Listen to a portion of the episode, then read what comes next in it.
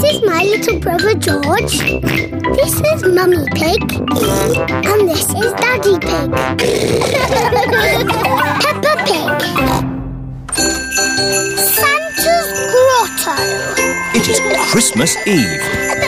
Hands up, who wants to go and see Father Christmas? Me, me, me. Are we going to the North Pole? Not quite that far, Pepper. But Father Christmas lives at the North Pole. Lucky for us, he's got a grotto at the Christmas fair.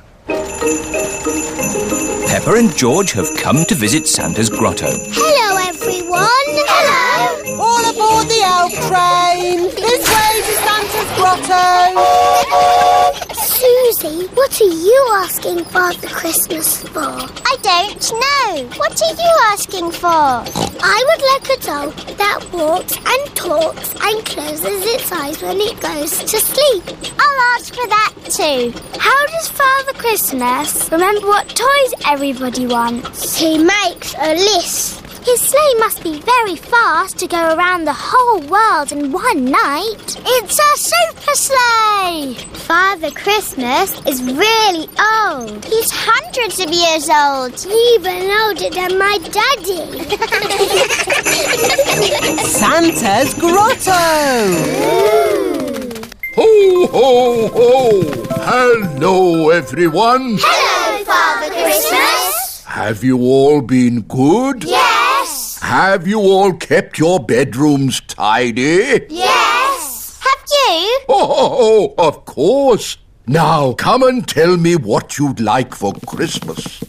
Can I have a football, please? A xylophone. Tiddlywinks. A magic set, please. Racing car. Bouncy ball. Boing, boing. A twain, please. A toy train. Not a toy train, a real train. One I can drive with real passengers. Ho, ho! I'll see what I can do. Is that everyone? We haven't seen you yet. I am sorry. What is your name? I'm Peppa Pig. We've met before. Ah, yes. Nice to see you again, Peppa. What would you like for Christmas? I would like a doll that walks and talks and closes its eyes when it goes to sleep. Please. Um, the same for me, please. Very good. You do know where I live, don't you? Oh, yes. How old are you? Oh, I'm hundreds of years old. I told you. Goodbye, Father Christmas. Don't forget to leave me a mince pie and. a drink. We know. And a carrot for the reindeer. Ho, Oh, ho, ho! Pepper and her family are driving back from the Christmas fair. Daddy, why have we got our bags in the car? We're spending Christmas at Granny and Grandpa's house. But Father Christmas won't know where we are. Don't worry, Pepper. Father Christmas knows everything. Granny Pig, it's nearly Christmas. Yes, and I've got a very important job for you. Stir the Christmas pudding and make a wish. Pepper and George are making a wish. Racing car. Oh, don't tell me what it is. Here's the mince pie and a drink for Father Christmas. And a carrot for the